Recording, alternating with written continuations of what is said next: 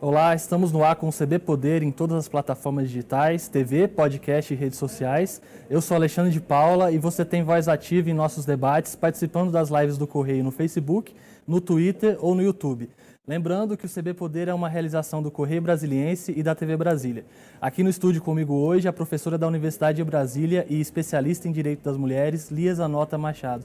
Bem-vinda, professora, muito obrigado pela entrevista. A gente, infelizmente, registrou no DF agora nesse início de ano três casos relacionados com a Lei Maria da Penha em quatro dias. Existe algum fator que possa explicar por que, que o ano já começa assim? Tem alguma coisa que contribui para isso? Primeiro, contribui a essa violência doméstica que vem historicamente no Brasil com uma força muito grande. Depois, no momento, influi também a pandemia, que faz com que familiares fiquem mais juntos, casais fiquem mais juntos, e então há a possibilidade de das brigas se tornarem agressões. E também tem a ver também com o desemprego, eh, no sentido de que a violência da mulher não contra a mulher, ela tem uma causa histórica, uma causa histórica que veio de uma memória social em que a desigualdade de gênero foi instalada. A, o poder pátrio era só é, masculino, os pais sobre as filhas, os maridos sobre as mulheres, sobre as namoradas, irmãs, enfim. É uma questão histórica que, inclusive, na nossa história, na, em legislação imperial, os homens, bastava eles desconfiarem das mulheres terem alguém que eles podiam, sem ser culpados juridicamente, matar suas mulheres. Castigar fisicamente era admitido na nossa legislação. Então, é neste sentido que a Lei Maria da Penha vem fazer um corte, a Lei do Feminicídio vem fazer um corte. Agora, as situações fazem com que os agressores eles projetem sobre aquilo que ele tem posse a mulher as coisas as mais diferentes. Uma briga fútil dentro de casa com a mulher ou alguma coisa que ele traz fora. Uhum. O, des o desemprego, ele tem, se sente sem prestígio, ele se sente fraco e ele acaba projetando na mulher como se ela fosse a culpada disso. Uhum. Então você tem é, momentos hoje difíceis de serem vividos, como a pandemia e também a dificuldade de você ter o alimento para botar dentro de casa, você ter emprego, faz com que os homens se sentindo superiores, porque sofrem todos, por falta de emprego, por falta de alimento, sofrem mulheres, homens, crianças, eh, idosos, todo mundo sofre. Uhum. Mas a, a questão é que nessa infelizmente, nessa memória social, ele se acha poderoso e pode fazer o que quer sobre a posse daquilo que ela, ele devia amar e que vira uma posse, que já uhum. não é nem mais uma pessoa. Uhum. Então você tem coisas terríveis, né, de feminicídio em que mata com dez facadas, uhum. é, depois de matar coloca fogo, e você tem no dia a dia uma violência crônica terrível. Me lembro quando cheguei em Brasília, anos atrás, antes mesmo de eu pesquisar a violência contra a mulher, eu me surpreendi com o seguinte: aparecia no Correio Brasilense, sei lá que anos, nos anos 80. Um homem tinha cortado o pulso da mão da mulher porque ela tinha feito comida com a carne para todos da família e não o bife para ele que ele queria. Jamais esqueci. Depois eu trabalho com violência doméstica, mas jamais esqueci como o motivo é fútil, uhum. como é absolutamente sem sentido. E professor, essa questão que a senhora citou da memória social, toda essa construção, como mudar isso? Como fazer para desconstruir esse processo? É difícil. É por isso que eu digo que a legislação, a Lei Maria da Penha, ela teve uma capacidade de atingir a opinião pública. Então, de repente, aquilo que todo mundo dizia em briga de marido e mulher, não se mete a colher, todo mundo começou a dizer que devia, que devia denunciar, que devia apartar. Isso, isso é o primeiro passo, porque não necessariamente as pessoas agem conforme isso. Elas uhum. só perceberam que aquilo que era considerado normal Uh, nas minhas pesquisas, homens falam, mas é normal, é briga de marido e mulher. Eu levantei o pulso e dei um murro no rosto. Um murro no rosto, um jovem de 19 anos esmurrando uma menina de 18 anos. E todos na pesquisa eu vi, eram, não eram nem fortes nem nada. Ou seja, da onde vem essa ideia enlouquecida? Vem de uma longa, vem que foi legitimado, eu diria você sabe que alguns casos são mulheres que agridem homens, mas é muito menos. E qual é a principal diferença? Que jamais foi legitimado, legalizado, que uma mulher batesse no marido. Uhum. O marido bater na mulher estava na lei, estava na norma, estava na história. Uh, portanto, é por isso que a legislação fez efeito, mas não o efeito tem que ser muito maior, uhum. né? Ou seja, nós temos que modificar é, culturalmente as relações familiares, nós temos que modificar a percepção de parte dos juízes, especialmente homens, mas também juízes, que não percebem a questão da violência da mulher, que, portanto, acham que a culpa é dela, né? uhum. né? Chegou um juiz que ouviu um vídeo em que ele diz Bom, se um marido bate na mulher é porque tem razão. Ou seja, se um juiz fala isso, isso feito um vídeo, e você vê determinadas sentenças de juízes que eu faço análise, se você tem alguns juízes que respeitam os direitos da mulher, você tem outros que não respeitam, que não acreditam, que a culpa é sempre dela, que a, ela é que provocou. A grande pergunta que nós temos que fazer: como? Que absurdo é este que faz com que um homem agrida a mulher, queira matá-la? Não basta uma facada, são dez. Não basta matá-la, coloca fogo no corpo. Então, se você olha esse feminicídio, você vê aquela violência que não chega ao feminicídio, mas que é crônica, que é abusiva, que transforma a mulher quase que num capacho que você põe o pé e, e você não ouve, que não transforma como pessoa. Então, é isso. E, e é importante pensar que, olhando um pouco a história do Brasil na colônia, tem um manual de confessores da época colonial que dizem assim: cabe ao marido fazer obedecer a mulher e não cabe à mulher obede fazer obedecer ao homem. Ou seja, a ideia da desigualdade, ela está instalada na cultura, inclusive na cultura religiosa e na cultura jurídica. Uhum. Ela está instalada.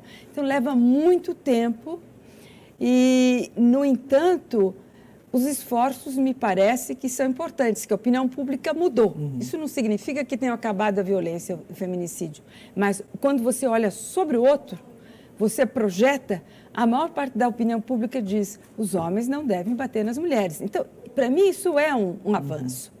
Um segundo avanço é você ter as medidas protetivas quando deferidas. Uhum. Então, se nós pensamos aqui o Distrito Federal ou as capitais do Brasil, você tem uma maior quantidade de juízes que deferem medidas protetivas. Mas se você vai para cidades do interior, é muito mais difícil você ter até às vezes uma delegacia de atendimento à mulher, uma, um juizado especializado. Então você tem ainda muito a fazer na aplicação da lei. Uhum. E falta, falta muito. Você tem que colocar os agressores em grupos psicossociais, não só a justiça deve fazer isso, mas a justiça deve ter uma relação com uma rede social de encaminhamento que seja do executivo, ou seja, a lei diz que é preciso eh, não só o juizado, mas os executivos, a sociedade.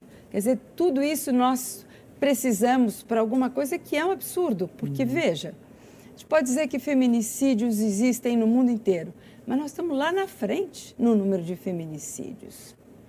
É, o número de feminicídios no Brasil, de mulheres mortas, é praticamente, em termos da relação, a mesma coisa que os homicídios dos dois sexos nos Estados Unidos. Quer dizer, aqui dá 4,8 por 100 mil de mulheres mortas e lá você vai ter é, 5 por 100 mil de homicídios. E a gente pensa que os Estados Unidos é uma sociedade violenta. Uhum. Só para ver o quão violenta é a sociedade brasileira contra as mulheres e também entre homens, né? Quantos jovens matando jovens, quantos jovens negros sendo mortos, policiais que, o racismo estrutural está colocado, mas também você tem jovens negros matando jovens uhum. negros, você também tem homens negros matando mulheres negras, você tem homens brancos matando mulheres brancas, homens brancos matando mulheres negras, ou seja, você tem um racismo e um sexismo estrutural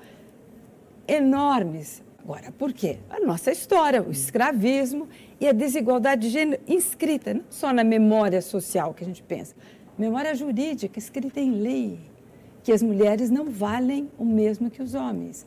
Então, por isso que nós precisamos de legislação, ela é eficiente, mas não o suficiente para o longo caminho que nós temos que fazer. E tinha que ser o quanto mais rápido, né? Porque as mulheres estão sendo mortas. A senhora acha que a legislação, é, é, o problema é nessa execução dela ou ela também pode ser melhorada no, no próprio texto ali, no que ela é? Ah, não, olha, a execução dela que é o problema porque você tem a possibilidade de medidas protetivas. Ah, tem uma imaginação que diz que todos os homens vão para a prisão. Os homens devem ser punidos para a proteção da mulher. Então, a maior parte desses juizados, pelas pesquisas que eu vejo, são poucas prisões, mas são prisões fundamentais prisões em flagrante e prisões preventivas. Porque essas duas prisões, elas se fazem no momento em que permitem a proteção da mulher. Então, nós precisamos pensar que a Lei Maria da Penha põe um limite para a proteção. Então, tem que punir, porque senão é ela que morre. Uhum. Se você não pune um feminicida, você está dizendo, então, a, a mulher merece morrer. Então, não tem essa opção de não dar punição. Mas a maior parte desses juizados, a punição é quase que localizada e temporal, flagrante, preventiva. Isso é fundamental que exista, assim, na Lei Maria da Penha, porque é a forma de prevenir um feminicídio. Se não fizer nada, então a gente tem que pensar isso, porque, dadas nossas prisões, a gente fica pensando, é a última, mas é a última mesmo. Mas agora, a previsão localizada, preventiva, em flagrante, ela é fundamental porque ela retira daquele embate cíclico, enlouquecido que, que, que o homem. E, e, veja, o homem enlouquece de raiva e a mulher enlouquece para resolver a situação. Acha, não, mas aquele, aquele pessoa que eu amei está ali presente, ela, ela vai voltar a ser o que era. Então ela luta enlouquecidamente uhum. para ele voltar ao que era, o que ela quer, ou o que ela vê, e às vezes ele não está em condições, ele está enlouquecido agressivamente e pode matar. O feminicídio causa muita comoção porque é de fato um, um crime bárbaro e, e, chocante, mas às vezes se esquece muito também dessa, disso que a senhora chamou de violência crônica, né? De que está acontecendo todo dia, de que está ali se dia. repetindo. E é também algo que precisa ser destacado e precisa ser pensado, né? Ah, sim, porque é, é impressionante o que você pensa de agressões, xingamento. Então, como é que se xinga a, a, a mulher? Não, não importa o que ela tenha feito, você sabe já como xingar para todo mundo achar ruim. Você diz que ela é desonesta, você diz que ela é vagabunda. Então, você tem determinados termos que você não fala porque você acha que ela é vagabunda, porque você sabe que você chamando de vagabunda, você está fazendo que ao, aos olhos dos outros ela seja indigna. Então é todo um xingamento para acabar com a dignidade da mulher. Não é porque fez isso ou fez aquilo. Às vezes pode ter acontecido, às vezes não acontece nada e os xingamentos são exatamente os mesmos. Eu vejo na pesquisa, por exemplo, um marido que fica jovem, que fica enlouquecido porque a mulher não cuidou do filho, não levou ao hospital. Só que ele estava no bar e nem se incomodou, mas aí chegou, aí chama do quê? Chama de vagabunda. Não tem nada a ver com isso, né? Porque vagabunda está vinculada à questão de ciúmes, etc. A questão sexual não tem nada, mas ele sabe como chamar para diminuir a dignidade da mulher e não sabe ver que hoje em dia você te, a chefia é compartilhada, se a criança está doente, ele não necessariamente precisa ir ao bar e culpar a mulher porque não levou ao hospital quando ele queria levar ao hospital. Só, só para dizer como são as, que, as questões que são realmente comezinhas. Uhum. E depois você tem o, é, que o perfil que a gente quer do homem agressor não existe. O que existe, por quê? Porque ele tem todas as classes sociais. Uhum. Ele pode ser um homem trabalhador, que não bate em ninguém, que não levanta voz para ninguém, só para a mulher. E bate, pode até matar.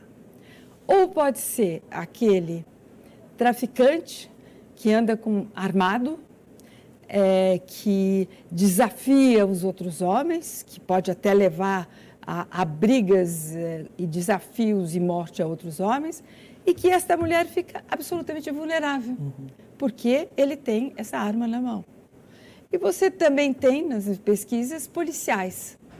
Policiais que. Você tem policiais excelentes que estão ajudando na campanha para a Lei Maria da Penha. Mas você tem policiais, às vezes os mesmos, que não têm limites com sua mulher, mandam. E aí, portanto, a mulher fica com medo. Como é que ela vai fazer? É, a denúncia de um marido, que já é tão difícil fazer essa denúncia e ele é policial e ela vai perder ou né? então é esse esse é, esse é um, um problema que não tem um perfil agora uhum. o, o que que pode te dar como mulher ou como homem percepção de que você está no rumo de uma agressão maior é, é a repetição da do xingamento da mulher a repetição de dizer que ela não tem razão, que ela é ignorante, que é outra coisa que também faz é muito. Uhum. Vagabundo é ignorante, não sabe. Eu sei mais. Ela não sabe. Então, se você vai fazendo, repetindo isso, aí as mulheres têm que prestar atenção que elas estão num caminho naquela relação que pode ir para um desfecho terrível, que é o aumento da agressão física ou inclusive a morte. Então, aí é o momento que você tem que não ter é, vergonha de dizer que, olha, eu sou uma mulher espancada, o que é muito difícil, uhum. por isso que elas não dizem. Mas você tem que dizer, olha, eu estou com um problema, para os seus familiares, você tem que ter apoio também na sua rede social é, eu insisto muito, porque às vezes eu vejo que as mulheres vão sozinhas diretamente para a polícia e depois não tem apoio. É, é, tem que construir o apoio, porque vai construindo que sim, eu tenho direito a não ser espancada, eu tenho direito a não ser xingada, eu tenho direito a ser ouvida, eu tenho o mesmo direito de ser respeitada que eu imagino que meu marido tenha, que eu tenho. Eu acho que é isso. Uhum. E às vezes não é só marido. Às vezes são pais, às vezes são padrastos, às vezes são irmãos, em que a, vamos dizer, a nossa história de longa duração, de que o homem que manda e que ele tem que dominar a mulher para manter a sua honra e o seu prestígio, é tão longa, tão forte, inscrita na memória social e na memória jurídica, que nós temos sim que fazer um esforço triplo. A justiça, os juízes, a defensoria pública, o Ministério Público, o executivo, é, as coordenações de mulheres, as secretarias de mulheres, que tem que ter recursos para isso, porque isso é uma coisa fantasticamente forte que arrebenta, não arrebenta com as mulheres e arrebenta com os filhos começam a conviver com essa violência o tempo todo. A gente precisa ir para uma pequena pausa, mas já volta falando mais sobre esse assunto. Um minuto e a gente retorna com mais CB Poder, que hoje recebe Elias Anota Machado, professora da UNB e especialista em Direito das Mulheres. Até já.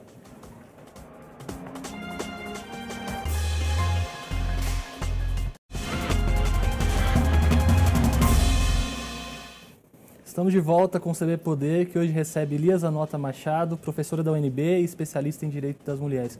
Professora, a gente estava falando no começo do programa sobre a relação da violência contra a mulher e a pandemia. Lá no início, quando foram anunciadas as medidas de restrição, houve uma grande preocupação em relação a isso, que poderia aumentar, e de fato depois a gente viu que, que isso concretizou. Como é que foi esse momento e agora que a gente ainda deve continuar mais um tempo convivendo com a pandemia com, e com a, os cuidados necessários, como que a mulher pode se proteger também?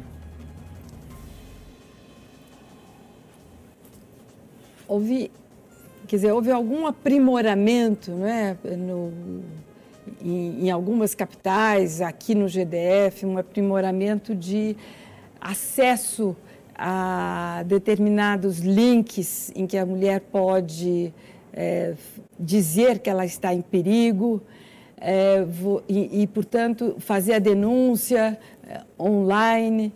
Agora, sempre tem a dificuldade, porque na hora que ela vai pegar um computador, pode, ou o seu celular simplesmente, é, o seu marido pode não, que é, se ele é o agressor ou seu companheiro, uh, que pode estar ali e dificultando, não é? Mas eh, são formas que você conseguiu abrir, mas que eu acho que não retiram a dificuldade maior das mulheres conseguirem da justiça à sua defesa. Então, eu acho que cada vez mais elas precisam constituir as suas redes de defesa e, e com essas redes de defesa irem adiante. E, e eu digo e fazerem quase a autoanálise do risco. Porque uma das novidades da aplicação da Lei Maria da Penha, que, que surgiu na sua operação, foi a proposta de fazer análise de risco. Porque o juiz vai fazer uma medida protetiva, é, ele, ela está em risco, qual grau de risco? Eu devo dar todas as medidas protetivas, do meu modo de entender, as medidas protetivas praticamente pedidas devem ser dadas, a menos que tenha alguma razão que não, porque é melhor proteger uhum. do que você pensar, não, lá não precisa de proteção. Como é que você sabe?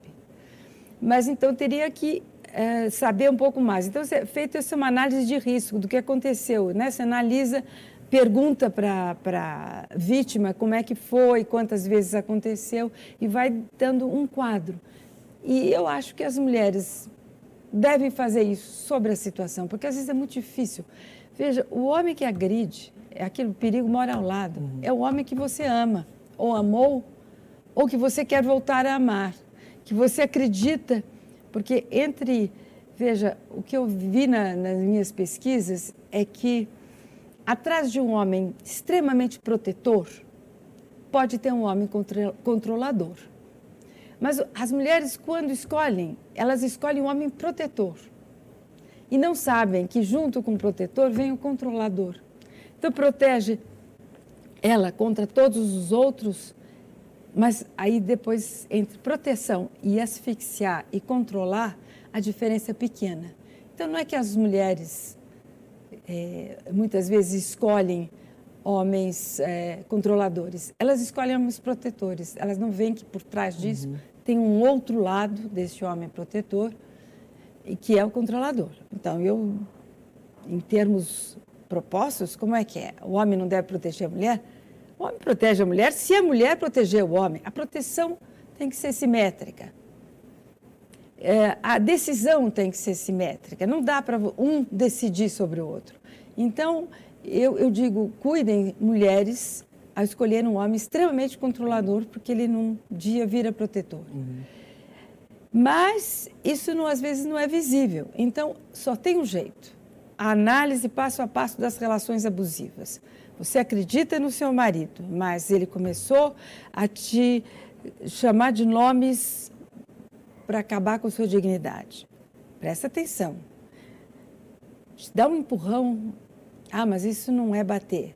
Mas depois do empurrão é o bater. Então você vai num, num ciclo ascendente que, que a mulher deve tomar cuidado. E estes homens? Como eles podem controlar a sua raiva? Né? Porque tem que perguntar como é que controla. Se você fica com raiva da sua mulher para menor coisa, pense, porque essa raiva é sua, não é provocada uhum. por ela. Então você tem que analisar em controlar essa sua raiva, em controlar o seu poder, que você quer exercer a todo tempo, ouvi-la, fazer um diálogo, deixar que ela decida, dividir as decisões. Tudo isso o homem tem que aprender. E quando ele vê que não está fazendo o que devia ser, porque o homem, veja, ele agride muito sem pensar e diz: ah, Eu perdi a cabeça. Depois ele se arrepende. Mas não adianta arrepender e perder a cabeça de novo continuamente. Se ele faz isso continuamente, ele está no ciclo da violência. Então ele tem que aprender a ver e puxar os freios. O senhor acha que falta até por parte do Estado essa comunicação direta com os homens para impedir essa, essa questão da agressão, para mudar essa visão deles? Olha, com certeza eu acho que falta muitíssimo, porque é, você tem algumas campanhas do Laço Branco, que é dirigida aos homens, mas você teria que ter políticas sociais, que seriam, do meu ponto de vista, é, você tem no Brasil não sei quantos centros, sempre falta os centros sociais, mas o centro é, de atenção social, é, além dos centros específicos de violência. E esses centros de atenção social não podem incluir que a família tem que ser equilibrada, a mulher é a culpa de tudo, se tem briga na família é porque ela, a mulher, não produziu harmonia, todo esse senso comum, senso comum do desatino, porque não é nada assim que funciona. Né? Então você tem que mostrar, nesses que se cuida da, da questão da família, tem que saber que você tem que cuidar destes homens não serem agressores.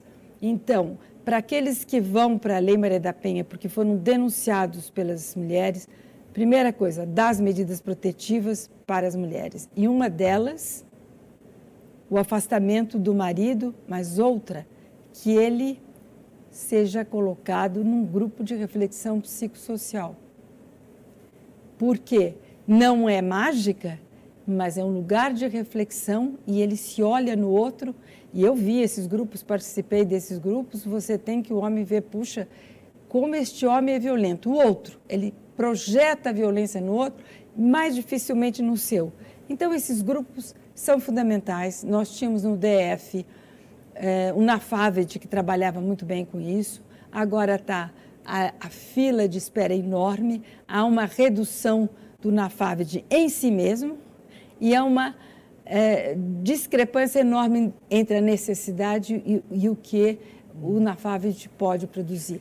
Mas isso precisa ser no DF, isso precisa ser numa política estadual, é, estatal, e precisa ser logo, porque se a gente mexer na violência dos homens, ela, você está mexendo na agressividade não só contra as mulheres, mas na agressividade entre os homens, que eu uhum. digo que é o desafio. Qualquer coisa, te chama não sei o quê, você, um copo de, de cachaça em cima e o outro vem a faca. Em dois minutos, uma... então você tem um, um alto grau de agressividade masculina no Brasil que é incrível. Ela supera até a América Latina. Professor, a gente está caminhando já para o fim do, do, programa, mas queria perguntar sobre um outro tema. Na semana passada, a Argentina aprovou uma legislação que, que tornou o aborto legal. Qual a importância de se debater esse tema e como que isso também se relaciona com a violência contra a mulher? Pela, pela, pela, pelo lado mais cru, a morte das mulheres. Aquelas mulheres que fazem aborto clandestino, que são pobres, que são negras, que são vulneráveis, elas morrem ou têm alta morbidade, que é uma doença que, enfim, todo um, um efeito colateral do aborto mal feito sobre essas mulheres. Então, nós temos mortes de mulheres, temos sofrimento de mulheres, temos morbidade de mulheres. Então, o que acontece? Ah, não é possível que a vida vivida, mulheres com 20 anos, 16, 15, 30, 40. E nós sabemos que as condições de vida da sociedade brasileira, da grande maioria, são pesadas. Então, a possibilidade de você ter uma gravidez indesejada no Brasil é altíssima. Você não tem os anticoncepcionais necessários provistos neste Brasil inteiro. Você não tem.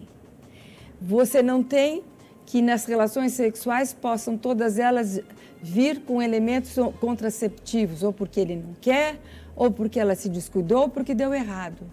Então você tem mulheres, por exemplo, que têm tem um caso, 48 anos, tem reumatismo, tem três filhos, ficou grávida. Ela vai levar adiante? Como é que ela pode? Então, é nesse sentido, pensando que as mulheres falam, gente, mulheres têm, precisam vida digna e vida vivida.